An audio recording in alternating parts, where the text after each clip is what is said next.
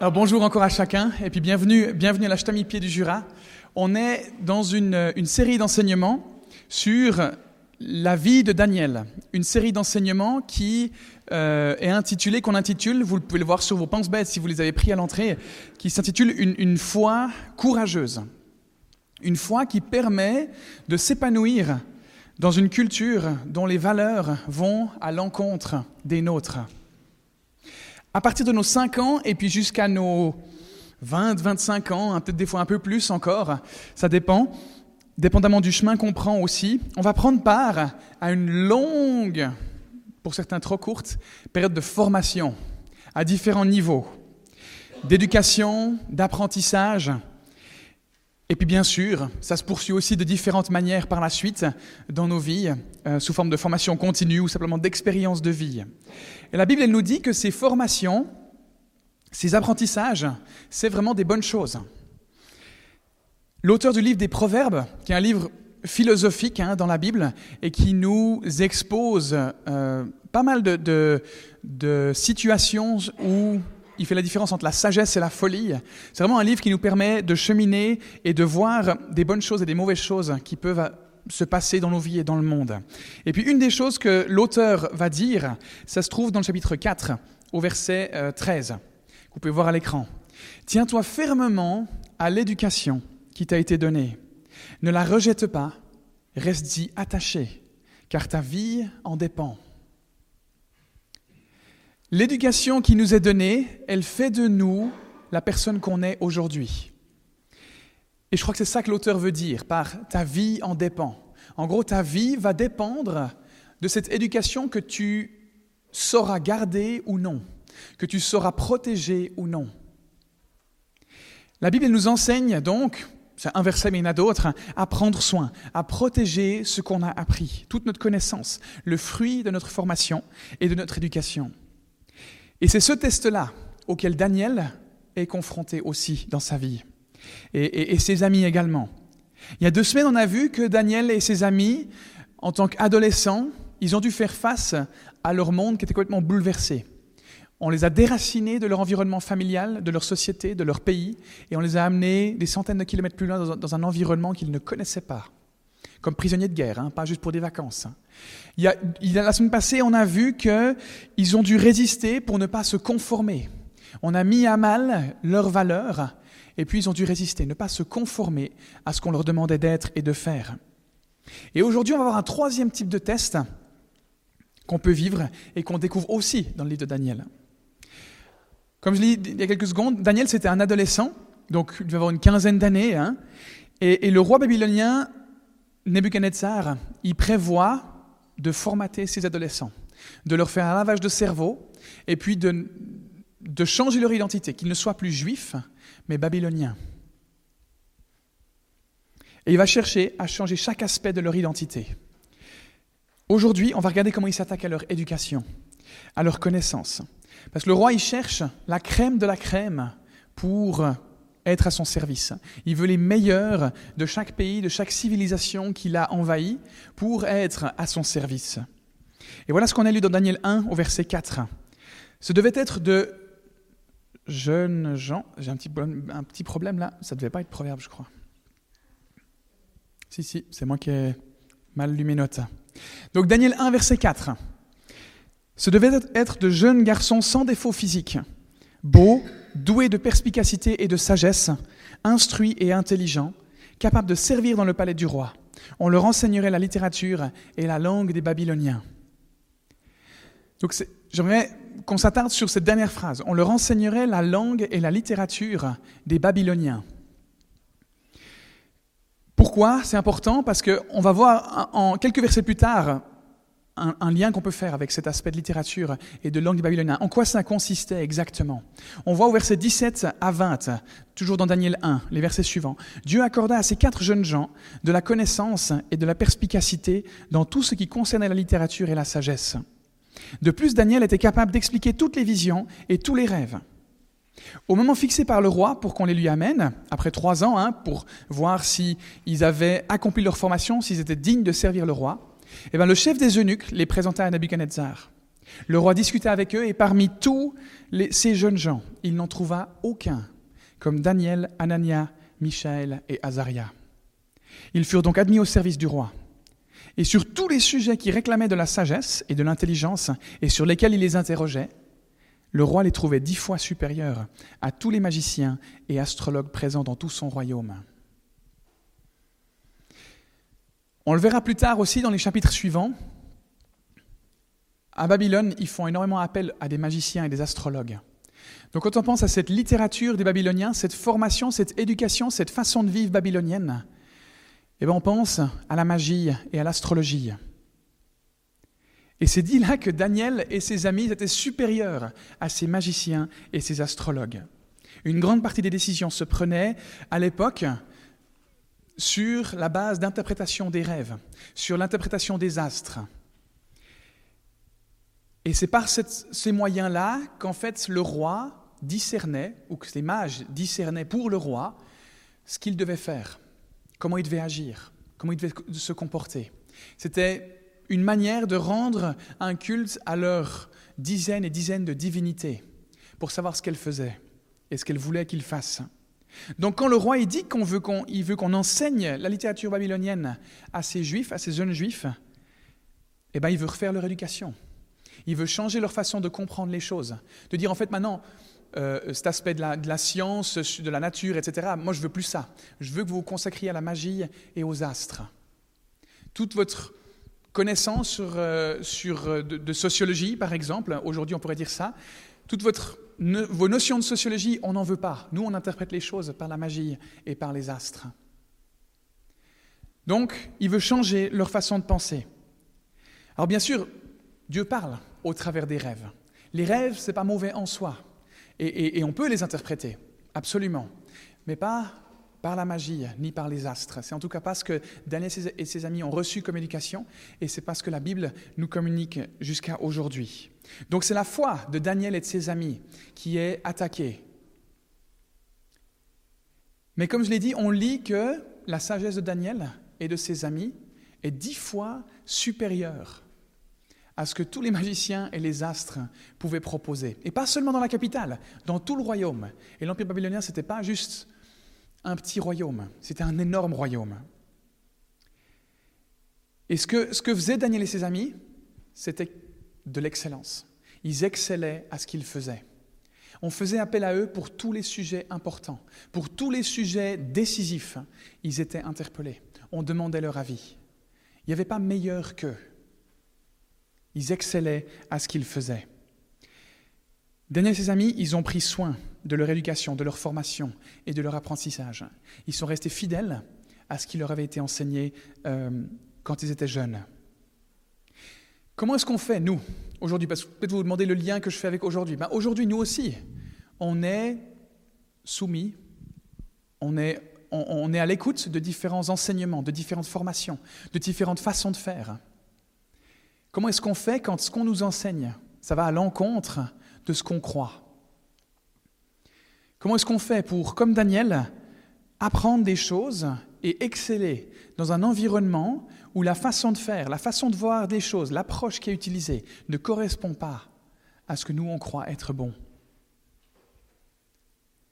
Daniel et ses amis étaient ados quand ils ont débarqué à Babylone, comme je l'ai dit, et ils étaient confrontés à un apprentissage dont le contenu était très régulièrement euh, à l'encontre de leur foi. Et pourtant, ils ont excellé et pourtant ils ont été reconnus. Le roi, il n'a pas dit Ah, mais parce que vous n'êtes pas à l'écoute de la magie et des astres, je vous mets de côté. Non, pas du tout. Il a remarqué que la façon de faire de Daniel et de ses amis était dix fois supérieure. Et il en a tenu compte. Il a reconnu ça. Comment est-ce qu'on fait pour tirer le meilleur de nos formations et de notre environnement de travail sans que notre foi n'en soit dénigrée? C'est le thème d'aujourd'hui.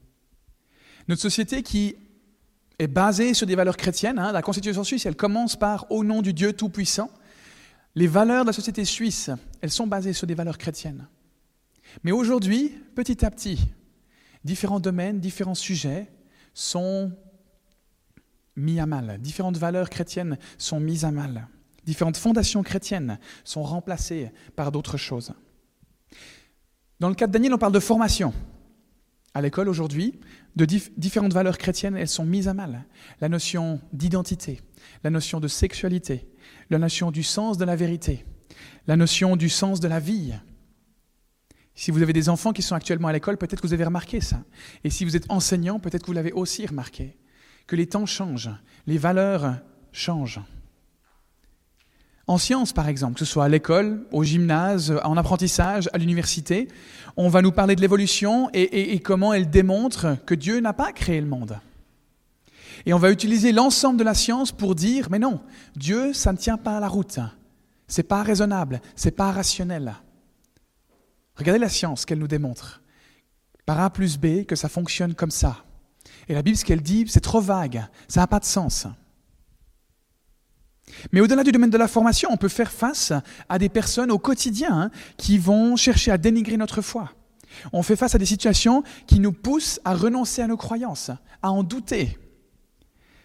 Certaines personnes, elles vont se moquer ouvertement de notre foi. Et durant notre formation, nos études, dans nos relations, au travail, peu importe le domaine, ça peut arriver partout. Alors comment on fait pour, comme Daniel, exceller et continuer à s'épanouir quand nos croyances sont dénigrées?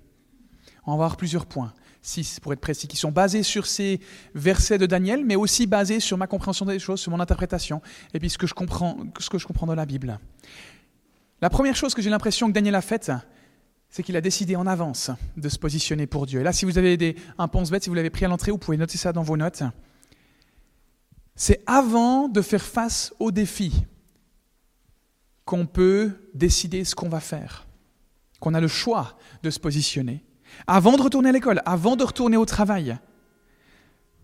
Lors de l'introduction à cette série, on a vu qu'il ne fallait pas être surpris par l'adversité. Le fait de faire face à des difficultés, ça a été annoncé. Jésus a annoncé que les chrétiens, que ceux qui le suivaient, ils allaient souffrir dans ce monde. C'était une assurance, c'était une garantie, ce n'était pas une option.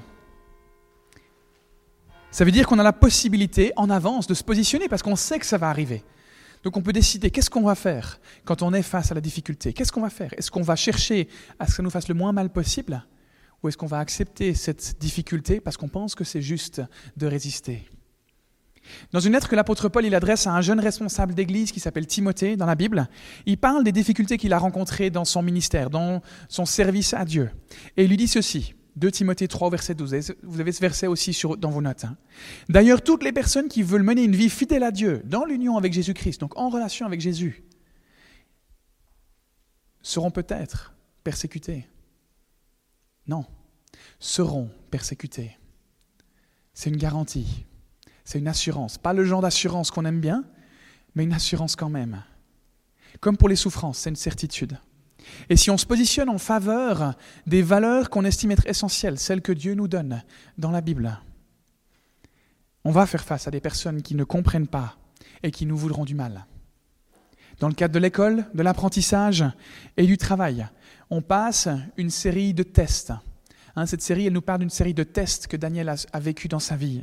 Nous aussi, on passe par une série de tests. Et très pratiquement, des tests dans le cadre de nos formations par la forme de révision, puis ensuite un papier de quelques pages où on doit dire ce qu'on sait sur le sujet. Mais les tests les plus importants, ce n'est pas ceux-là. Les tests les plus importants, c'est ces tests comme Daniel, ces tests qui mettent à l'épreuve notre caractère, ces tests qui montrent quelles sont nos valeurs. Parce que ces tests sur papier, là, ben, ils vont disparaître. Une fois qu'on meurt, une fois qu'on n'est plus de ce monde, qu'est-ce que ça a comme valeur? C'est fini. Mais les tests de notre caractère, les tests qu'on aura passés, que Dieu nous aura fait passer, ils ont des répercussions dans l'éternité. Ils ont des répercussions pour toujours. C'est ces tests-là qui ont le plus de valeur. Et vous y trompez pas, hein, je ne suis pas en train de vous faire la morale. Là, moi aussi, je suis le premier à me faire avoir, à penser que ces tests, d'exceller dans ma formation, c'est tout ce qui compte. Et quand je ratais un test à l'école ou au gymnase ou à l'uni, ben, je me sentais mal. J'avais l'impression que c'était pas OK. Mais j'avais trop l'impression que c'était pas OK. Ça, ça définissait trop ce que j'étais, ce que je suis. Alors que ces tests de foi, ils ont un impact qui va au-delà de notre existence sur Terre. Et si on mettait autant de travail à passer ces tests de la vie qu'on met de travail à passer ces tests dans nos formations alors pour certains, ça ne veut rien dire, hein, parce qu'ils bossent une heure sur le test puis ils pensent que c'est bon. Hein, ça m'est déjà arrivé, je suis navré.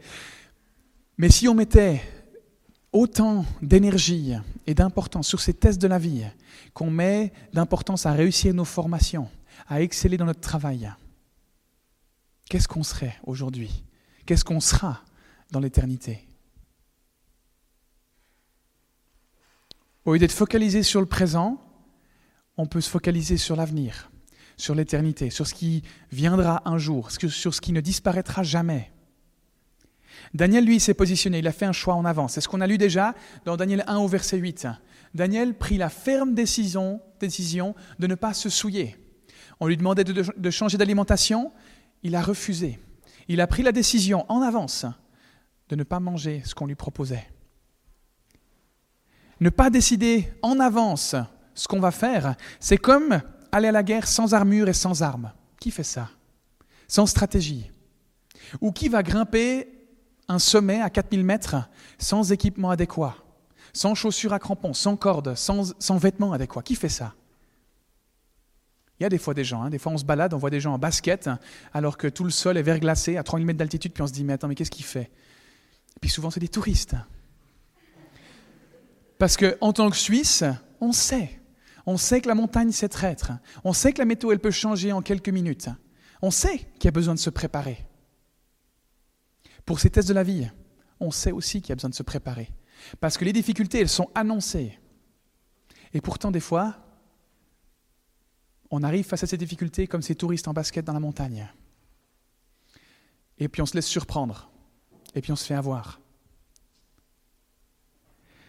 Donc la protection de nos croyances, la protection de nos valeurs, c'est quelque chose qui n'est pas à négliger. C'est super important. Et il faut se positionner en avance. La deuxième chose, que j'interprète de l'attitude de Daniel, c'est de ne jamais arrêter d'apprendre. Une des caractéristiques, la raison pour laquelle Daniel et ses amis ont excellé, c'est certainement qu'ils ont sans cesse continué à apprendre, sans cesse continué à chercher à dépendre de Dieu, à se positionner. Ne jamais arrêter d'apprendre. On en a besoin pour être en relation avec les autres, on en a besoin pour acquérir de nouvelles compétences, évidemment, on en a besoin pour faire des meilleurs choix, prendre des meilleures décisions. On en a besoin pour mieux fixer nos priorités par les expériences de la vie, par des formations, par des gens, des encouragements. C'est ces éléments-là qui nous permettent de continuer à apprendre chaque jour un petit peu plus. Quelles sont les choses qu'on va intentionnellement apprendre ces prochains temps? Vous êtes posé cette question? Qu'est-ce que j'aimerais acquérir comme compétence? Qu'est-ce que je vois comme souci, comme défaut chez moi qui doit absolument disparaître, selon moi? Est-ce que je mets ça de côté puis je dis, bon, je verrai bien comment ça se passe? Ou est-ce que j'agis intentionnellement en disant, là, je dois mettre la priorité sur mes relations, là, je dois mettre la priorité sur mes études, là, je dois mettre la priorité sur la façon dont je parle aux gens? Qu'est-ce que je mets en place pour que ça change? Est-ce qu'on est intentionnel dans ce qu'on fait? Proverbe 18, verset 15 dira Quelqu'un d'intelligent cherche à apprendre. Le sage veut recevoir un enseignement valable. L'une des choses qu'on aimerait mettre en valeur à l'Ashtami, c'est la maturité spirituelle. C'est que chacun puisse continuellement en apprendre davantage, un peu plus, sur Dieu et sur comment vivre en relation avec lui au quotidien. Sur ce que ça implique dans nos vies quotidiennes, au travail, dans nos relations, dans nos familles. On est des disciples de Jésus. Un disciple, c'est un terme un peu vieux pour dire un apprenti. On est des apprentis, des gens qui cherchent à apprendre. Quand on est apprenti, on ne fait pas le malin. On écoute son patron, puis on fait ce qu'il dit, parce qu'il a tout à nous apprendre. Avec Jésus, c'est pareil. Avec Dieu, c'est pareil. On est des apprentis, des apprentis de la vie. Et on écoute le maître d'apprentissage. Il ne s'agit pas seulement d'accumuler ce savoir et cette connaissance. Hein, parce que quelqu'un qui a un énorme cerveau, a plein de choses qu'il sait, mais qui ne sait pas utiliser ces choses, ça ne servira à rien. On a besoin que Dieu nous donne la sagesse pour l'utiliser. Voilà ce qu'on lit encore dans Proverbe 1 au verset 7. Reconnaître l'autorité du Seigneur, c'est l'ABC de la sagesse. La connaissance, elle doit impérativement être combinée à la sagesse pour être bien utilisée. Et la sagesse, c'est quoi? C'est reconnaître l'autorité de Dieu. C'est reconnaître Dieu comme celui, comme le maître d'apprentissage, comme celui qui a tout à nous apprendre, comme celui qui sait ce qui est juste. Troisième chose qu'on peut faire quand nos croyances sont dénigrées, c'est s'infuser de la Bible, m'infuser de la Bible. C'est pas du bon français, je pense, j'en sais rien. Peut-être il y a un prof de français par ici qui peut nous donner son avis, mais j'ai choisi ce terme exprès. Infuser, pourquoi? Qu'est-ce qu'on infuse? On en a parlé il y a deux semaines. Un sachet de thé. Un sachet de thé, il s'infuse dans l'eau. Et pour que notre thé soit bon, je ne suis pas un expert, hein, mais il doit être plongé un certain temps dans l'eau. C'est pas juste hop deux secondes puis on ressort. C'est juste de la flotte avec euh, un, léger goût, un, léger goût de thé. C'est pas très bon. Il y en a peut-être qui aiment ça. Je ne veux pas juger. Je suis pas là pour juger. Mais si on veut un bon thé, si on veut toutes les saveurs du thé, on doit attendre un certain temps. Ça prend du temps. Ça se fait pas en un claquement de doigts. Ça prend quelques minutes pour le thé. Et c'est la même chose pour la Bible. On a besoin de passer du temps à la lire. On ne peut pas la lire comme un article de presse, comme un article qu'on lit, on passe en revue deux minutes, puis on passe à la suite. On a besoin de prendre le temps de s'arrêter sur chaque mot, sur chaque phrase. Un autre exemple, en faisant un chemin à pied, par exemple, si vous allez au Molandru, là, à pied, par exemple, par les petits chemins de forêt, eh ben, on va voir des détails qu'on ne verra pas si on prend la route en voiture. Parce qu'on va trop vite. On n'a pas le temps de s'arrêter sur les détails. Avec la Bible, c'est la même chose. Moins on s'arrête, plus on va vite, moins on verra les détails, moins on verra les nuances.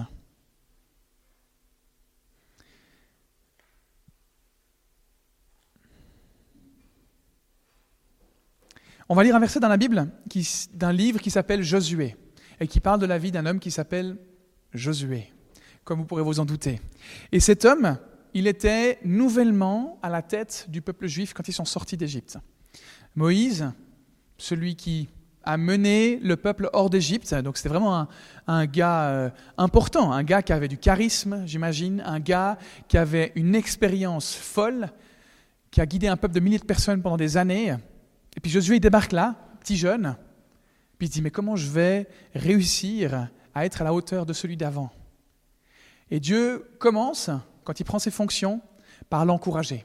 Et voilà un verset, une parole que Dieu donne à Josué, qui est pour Josué évidemment à l'époque, mais dont le, sens, on peut encore l'utiliser aujourd'hui. C'est quelque chose que nous aussi, on peut s'approprier pour aujourd'hui.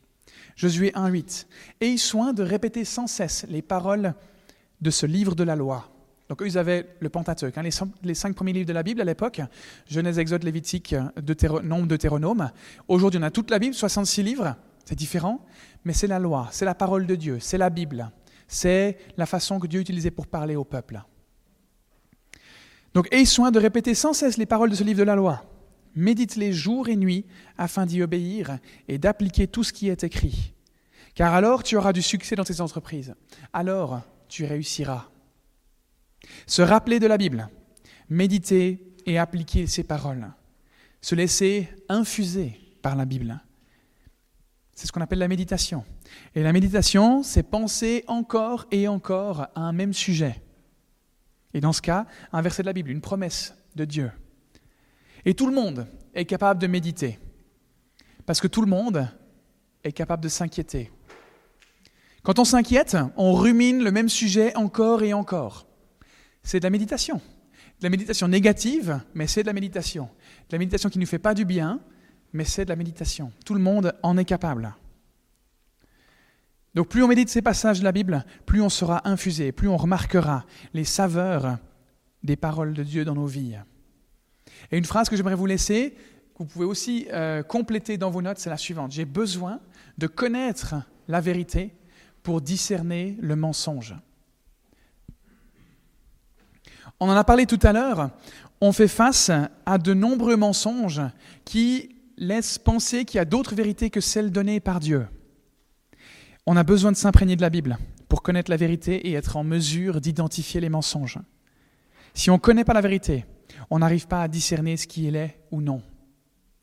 Un exemple tout concret, il y a quelques temps, j'ai lâché mon téléphone, puis mon écran s'est cassé. Alors j'ai été le faire réparer. Je débarque dans le magasin, je sors mon téléphone, je lui montre, après quelques secondes, il me dit Eh, mais ça, c'est pas un écran d'origine, non? Je dis Mais comment il sait ça? Effectivement, c'était un téléphone que j'ai acheté reconditionné, mais j'avais aucune idée qu'ils avaient changé l'écran. Et lui, en quelques secondes, il savait ce qui se passait. Il savait que ce n'était pas un, écran d'origine. Comment ça se fait? Parce qu'il savait à quoi ressemblait un écran d'origine. Il connaissait la vérité, à quelque part. Il connaissait la vérité et ça lui permettait de quoi? Bah De discerner ce qui était faux. Il savait ce qui était vrai et il pouvait discerner ce qui était faux. Mais on ne peut pas discerner ce qui est faux si on ne connaît pas ce qui est vrai. Si lui, c'est comme, comme, moi, c'est la première fois que je vois un écran comme ça, qu'est-ce que j'en sais, moi, s'il est vrai ou faux? Mais lui, il avait l'habitude, donc il savait discerner ce qui était vrai et ce qui était faux. Psaume 119, verset 104. J'ai du discernement grâce à tes ordonnances, grâce à tes paroles, donc grâce à ce que tu me demandes de faire et de vivre. C'est pourquoi je déteste tout sentier mensonger. C'est le fait de pouvoir discerner ce qui est vrai, de discerner ce qui vient de Dieu, qu'on est capable de voir ce qui est mensonger et ce qui n'est pas bon. Quatrième point, quatrième chose qu'on peut mettre en pratique quand nos croyances sont dénigrées. Avoir des meilleurs amis qui sont chrétiens.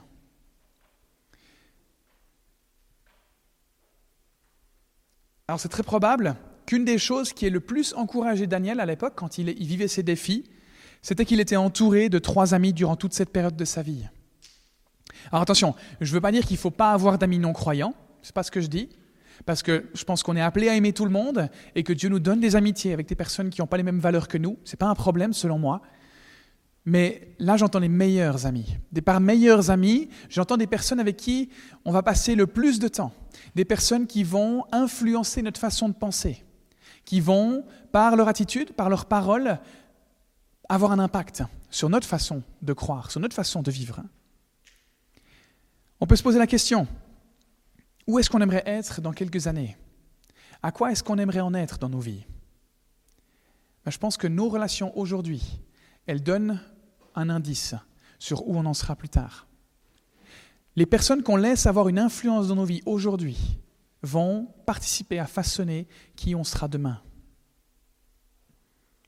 On se soucie aujourd'hui beaucoup de la pollution de la Terre. Hein. On, vous avez peut-être vu dans les médias, il y a la COP26 à Glasgow aujourd'hui pour euh, lutter pour, pour, le climat, pour changer les choses dans le monde. Donc on, on, fait énormément attention à la pollution de la planète, hein, à l'avenir de la planète. Mais une chose à laquelle on fait régulièrement moins attention, c'est la pollution de nos pensées. Et nos relations, elles vont influencer nos pensées. Des fois positivement, des fois négativement. Par nos relations, parce qu'on lit, parce qu'on regarde, parce qu'il passe devant nos yeux, parce qu'on entend, nos pensées, elles vont être influencées. Et elles peuvent être polluées par des choses qui ne sont pas bonnes. L'apôtre Paul, encore une fois, il encourage justement à faire attention à nos relations, parce que certaines personnes, elles peuvent avoir une mauvaise influence sur nous. 1 Corinthiens 15 au verset 33. Ne vous y trompez pas, les mauvaises compagnies corrompent les bonnes mœurs. Paul cite ici une phrase d'un poète grec qui s'appelait Ménandre, qui a, vécu au IVe siècle avant Jésus-Christ. Et, dit donc, ça veut dire donc les mauvaises compagnies corrompent les bonnes mœurs, c'est que les personnes de mauvaises compagnies, elles viennent faire du tort à nos valeurs, elles viennent faire du tort à nos convictions, elles viennent faire du tort à nos croyances. Des bonnes intentions, des bonnes valeurs, elles peuvent être corrompues par des mauvaises fréquentations. Et Paul y met en garde. Et je crois que n'importe qui d'entre nous pourrait donner un témoignage à ce sujet, de comment, comment il s'est laissé influencer par quelqu'un qui l'a incité à faire quelque chose qu'on a regretté par la suite. Ça arrive. Mais c'est bien la preuve que c'est quelque chose auquel il faut faire attention. De nouveau dans les psaumes, psaume 1, les deux premiers versets, versets 1 et 2. Heureux qui ne suit pas les conseils des gens sans foi ni loi qui ne s'arrête pas sur le chemin de ceux qui se détournent de Dieu et qui ne s'assied pas avec ceux qui se moquent de tout. Ce qu'il aime, au contraire, c'est l'enseignement du Seigneur. Il le médite jour et nuit. Le conseil du psalmiste, de, l'auteur de ce psaume, selon moi, c'est que si on veut exceller, si on veut garder la foi, on a besoin de sélectionner nos amis avec précaution et de s'immerger dans la Bible, comme il le dit à la fin de ce verset, comme on a vu au point 3. Cinquièmement, cinquième point sur six, on a besoin de rester connecté à une église et à un petit groupe. On va avoir besoin de soutien pour faire face à la vie quotidienne, face aux tests et aux difficultés qu'on rencontre. Et on a besoin, on parlait de relations tout à l'heure, d'une famille spirituelle, de relations avec une famille spirituelle, d'une église, pour nous soutenir, pour nous encourager, pour nous rediriger, pour nous corriger, pour nous aider, pour nous accompagner. L'auteur du livre des Hébreux, dans la Bible, il donne cet encouragement pour rester attaché à Dieu. Hébreux 10, verset 25. N'abandonnons pas notre assemblée. Par assemblée, on entend église, on entend famille spirituelle.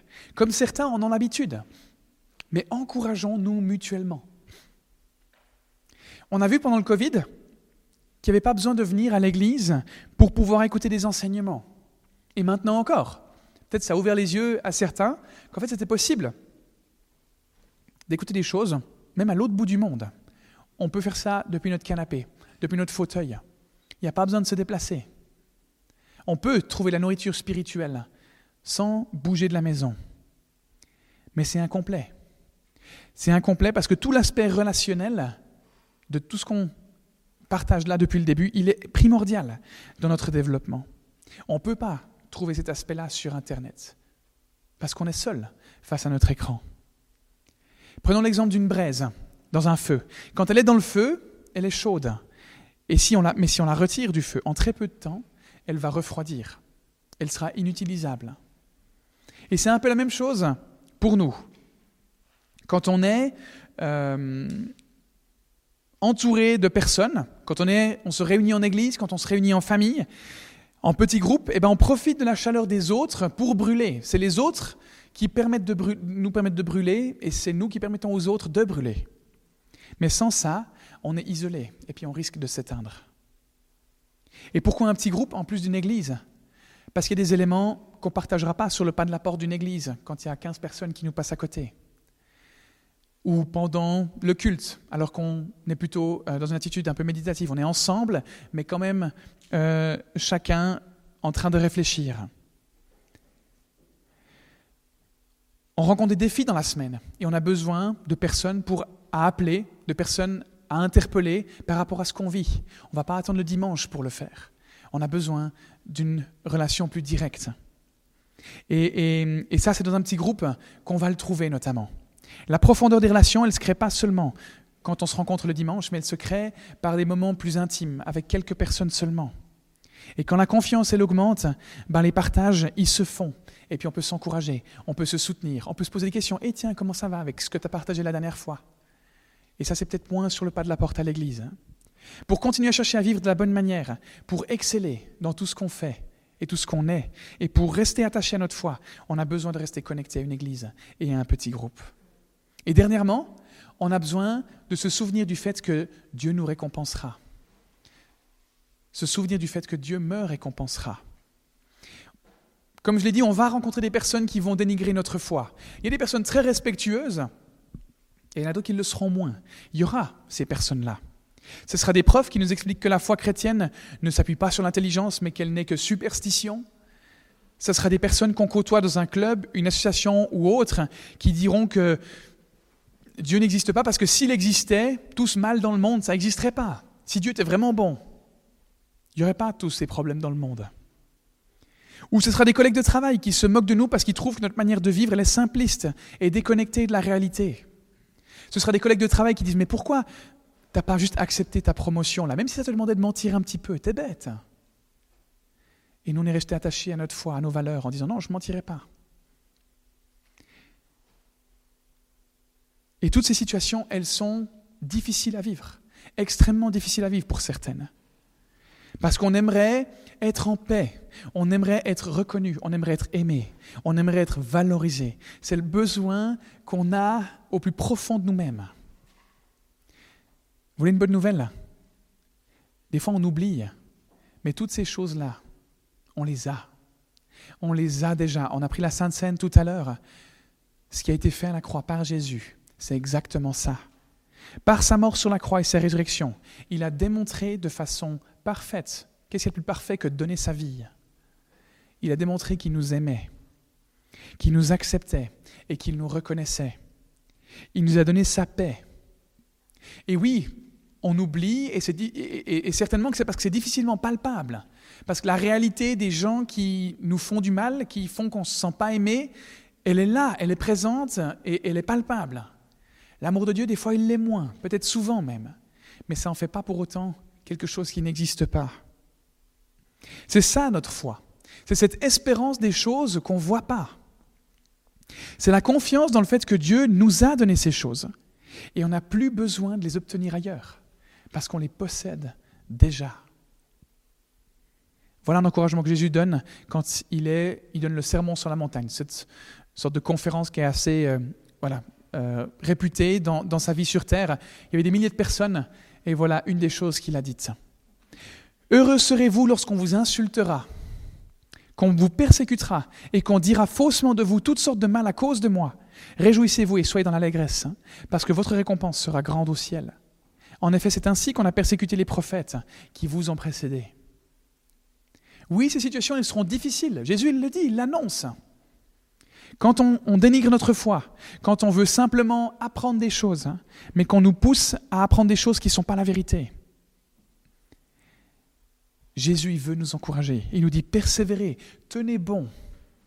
Quand on vous insulte, quand on vous dénigre, tenez bon. Les hommes qui parlaient de la part de Dieu, c'est ce qu'il prend comme exemple, ces prophètes, ils ont aussi été rejetés. Les gens n'ont souvent pas écouté ce qu'ils annonçaient alors que c'était juste. Ils n'ont pas écouté, ils ont dû se sentir rejetés, ça a dû être atroce, tellement décourageant, tellement pénible. Mais il nous dit courage, parce que ces prophètes, ils ont reçu ce qu'ils méritaient. Et leur récompense a été grande. Notre récompense sera grande. Quel que soit le contexte dans lequel on se trouve, comme Daniel, tenons ferme. Que ce soit à l'école, aux études, dans notre apprentissage, au, travail, dans notre famille, si on n'est pas d'accord, si on n'a pas les mêmes valeurs, peu importe la situation. Daniel et ses amis, ils sont restés attachés à leur foi. Ils se sont positionnés en faveur de Dieu. Et Dieu, il les a guidés. Dieu leur a donné plus que juste de la conduite, il leur a donné du succès. Parfois on a l'impression que ces valeurs, si on y reste attaché, en fait ça va être négatif, ça va pas être bon. Mais la vie de Daniel, elle nous montre que Dieu conduit et donne du succès si on reste attaché à lui. Les exemples dans la Bible, ils sont, ils sont nombreux pour démontrer ça. Ce n'est pas une garantie pour autant, mais c'est ce que la Bible, Dieu, nous encourage à faire, à rester attachés à lui. Donc n'arrêtons pas d'apprendre. Infusons-nous de la Bible. Entourons-nous de meilleurs amis qui soient chrétiens. Restons attachés à une église et à un petit groupe. Et souvenons-nous que notre récompense, elle est à venir. Et j'aimerais finir avec ces versets que Paul il adresse à l'église de Philippe au sujet de qui est Jésus. Philippiens 2, versets 9 à 11. C'est aussi pourquoi Dieu l'a élevé à la plus haute place, donc Jésus, et lui a donné le nom qui est au-dessus de tout nom, afin qu'au nom de Jésus, chacun plie le genou dans le ciel, sur la terre et sous la terre, et que toute langue reconnaisse que Jésus-Christ est le Seigneur, à la gloire de Dieu le Père. C'est notre espérance. Jésus reconnu par tous, toutes les personnes passées, toutes les personnes présentes, toutes les personnes futures, tous les croyants, mais aussi tous ceux qui ont dénigré la foi, tous ceux qui se sont opposés à Dieu. Un jour, tout genou fléchira, volontairement ou par la force des choses, parce qu'on ne pourra pas faire autre chose que de reconnaître que Jésus est Seigneur. Que ça nous encourage aujourd'hui à rester attachés à Dieu et que cette espérance, elle nous anime et elle développe en nous une foi courageuse. Et j'aimerais terminer en vous invitant à prier. Si vous avez envie de vous positionner, vous dire, mais ouais Seigneur, j'aimerais rester attaché à toi. J'aimerais qu'au travers de tout ce que je fais, j'excelle. Des fois, j'ai l'impression qu'en faisant par mes propres moyens, en mentant un tout petit peu, en n'étant juste pas honnête ici, je vais arriver à la promotion et à ce que je veux. La vie de Daniel, elle nous montre que non. Elle nous montre que, attaché aux valeurs de Dieu, même si ça donne l'impression qu'il est en train de se tirer une balle dans le pied, Dieu a conduit. Et il a donné du succès. Si c'est aussi ça que vous désirez dans votre vie, si vous avez de vous positionner par rapport à ça aujourd'hui, eh bien, je vais vous inviter à prier avec moi. Ah, Seigneur Jésus, j'aimerais euh, exceller dans la vie que tu m'as donnée, Seigneur, dans tout ce que j'entreprends. Et, euh, et j'aimerais rester fermement attaché à toi. Avant même que les épreuves arrivent, j'aimerais me positionner en ta faveur, en me disant, ces valeurs que j'ai, peu importe ce qui, ce qui m'est lancé, peu importe ce qui me vient dessus, j'aimerais tenir bon, tenir ferme. Parce que tu es celui qui me donne ma raison de vivre. Tu me donnes mon identité et ma valeur au travers de ce que tu as fait sur la croix. Alors aide-moi à toujours chercher à apprendre. Aide-moi à me laisser infuser par ce que je découvre dans la Bible. Aide-moi à m'entourer d'amis qui me tirent vers le haut et à rester attaché à une église et à un petit groupe. Et aide-moi à m'attacher à cette espérance que tu me récompenseras. Je veux dire aujourd'hui que tu es mon Seigneur, alors que ce n'est pas forcément facile à voir et à vivre, mais, donne-moi, s'il te plaît, cette espérance que tu es celui qui guide ma vie, qui sait ce qu'il y a de mieux pour moi. Je veux me confier en toi. Je veux rester attaché à toi quand mes croyances, elles sont dénigrées. Je te prie cela en ton nom, Jésus. Amen. Si vous n'avez pas de petit groupe pour cette série sur Daniel, si vous n'êtes pas forcément en relation et vous n'avez pas forcément un moyen de partager avec des gens, on a une, des petits groupes spéciaux pour cette série sur Daniel et ça fait trois semaines qu'on a commencé, mais c'est pas grave. Si vous en ressentez le besoin, si vous pensez que c'est bien, si ça vous convainc ce que j'ai dit, ce sera un bon test pour moi. Non, non je rigole. Mais ben, euh, c'est l'occasion encore de vous attacher à un petit groupe. C'est pas trop tard. Peu importe quand on commence, l'essentiel c'est de faire ce pas. Vous pouvez le faire soit en venant me dire, soit en remplissant une petite euh, carte de bienvenue à l'arrière. Euh, ces cartes de bienvenue, vous pouvez aussi y mettre que vous avez pris une décision aujourd'hui pour Jésus. Ça me ferait très plaisir de, savoir comment les gens cheminent. Vous pouvez le faire anonymement aussi, hein. mais, les gens qui ont pris une décision. On a beaucoup. Euh, ouais, c'est vraiment notre désir que chacun puisse cheminer et du coup, ben, aussi de pouvoir voir qui est touché et puis comment on peut prier aussi pour les gens. Donc voilà, n'hésitez pas à remplir une de ces petites cartes de bienvenue.